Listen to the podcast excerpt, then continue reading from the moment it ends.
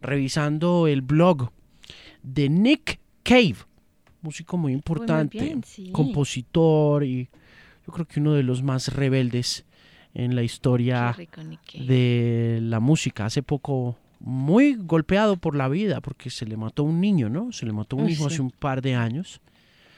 Pero sigue, la vida continúa. El año pasado estuve en octubre en México y obviamente agotó en dos horas Es la que eso fue noticia. boletería. Duro.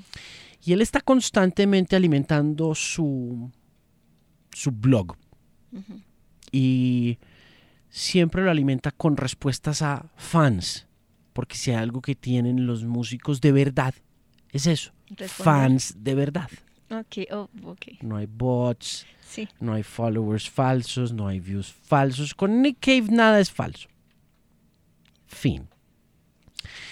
Y la pregunta que le hacen desde Eslovenia hoy es, considerando a la imaginación humana la última esquina del mundo salvaje, ¿piensas tú, o Nick, que la inteligencia artificial será capaz alguna vez de escribir una buena canción? Y Nick Cave contesta, estimado Peter, en el libro nuevo de Yuval Noah Harari, para que lo apuntes, 21 lecciones para el siglo XXI, Harari escribe que la inteligencia artificial, con su capacidad de conectividad y potencial ilimitado, finalmente hará de muchos humanos redundantes en el lugar de trabajo. Esto suena bastante fácil de hacer. Sin embargo, dice Harari que la inteligencia artificial será capaz de escribir mejores canciones que, la que, que las que escriben los seres humanos. Dice, y disculpe mi sumario simplista, que escuchamos canciones para que nos hagan sentir ciertas cosas y que en el futuro la inteligencia artificial simplemente va a ser capaz de mapear la mente individual y crear canciones diseñadas exclusivamente a nuestros algoritmos mentales particulares, que pueden hacernos sentir con mucha más intensidad y precisión cualquier cosa que queramos sentir. Si nos sentimos tristes y queremos sentirnos felices, simplemente escucharemos nuestra canción feliz hecha por la inteligencia artificial y el trabajo estará listo. Pero no estoy seguro de que todas las canciones logren hacerlo. Por supuesto, vamos a las canciones para hacernos sentir algo. Felicidad, tristeza, sexualidad, nostalgia de casa, excitación o cualquier otra cosa. Pero eso no es lo único que hace una canción.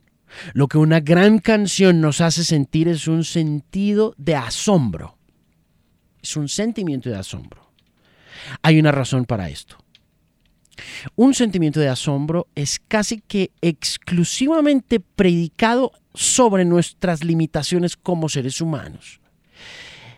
Tiene que ver totalmente con nuestra audacia como seres humanos para alcanzar más allá de nuestro potencial. Está perfectamente concebido o es perfectamente concebible que la inteligencia artificial produzca una canción tan buena como Smells Like Teen Spirit de Nirvana, por ejemplo, y que logre conectar todas esas cajitas requeridas o chequear todas las cajitas requeridas para hacernos sentir lo que una canción como esa nos debería hacer sentir, en este caso emocionados y rebeldes, por decirlo de alguna manera. También es posible que la inteligencia artificial produzca una canción que nos haga sentir esos mismos sentimientos, pero más intensamente que cualquier otro compositor humano pueda llegar a hacerlo. Pero no siento que cuando escuchamos a Smells Like Teen Spirit sea solo la canción la que estamos escuchando.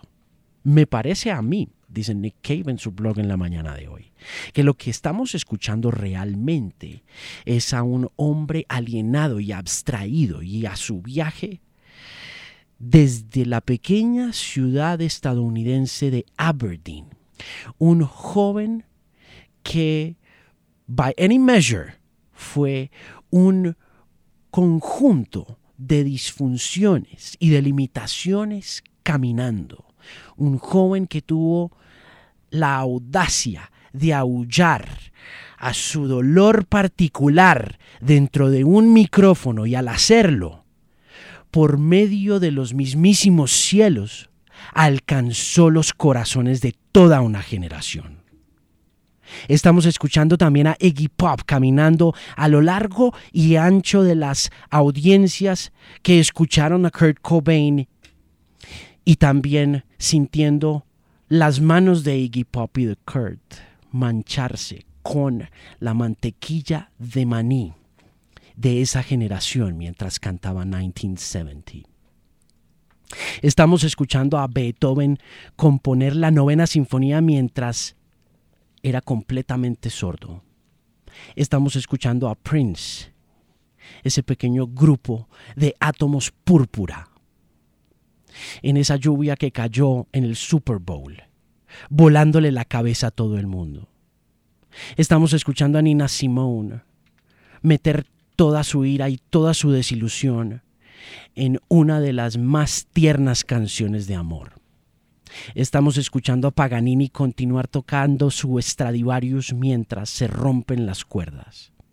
Estamos escuchando a Jimi Hendrix arrodillándose delante de su instrumento en Monterrey y quemándolo. Lo que verdaderamente estamos escuchando es la limitación humana y la audacia del ser humano para trascenderla. La inteligencia artificial, con todo su potencial ilimitado, simplemente no tiene esta posibilidad. ¿Cómo podría tenerlo? Y esa es la esencia de la trascendencia. Si tenemos potencial ilimitado, entonces, ¿qué hay para trascender? Y por lo tanto, lo que hay en las canciones es el propósito de la imaginación. La música tiene la capacidad de tocar una esfera celestial con las puntas de sus dedos y el asombro y maravilla que sentimos de ella es esa temeridad desesperada de no solamente el alcance, sino del resultado. Donde el esplendor trascendente es ilimitado, no existe esa posibilidad.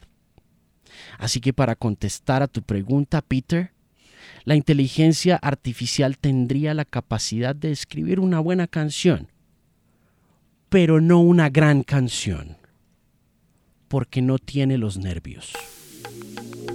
Son las 8 y 50 de la mañana de la X1039. Disclosure viene para Bogotá. Aquí está con Lord. Y esto es Magnets. Esta es la X. Más música. Never really felt bad about it. As we drank deep from the light.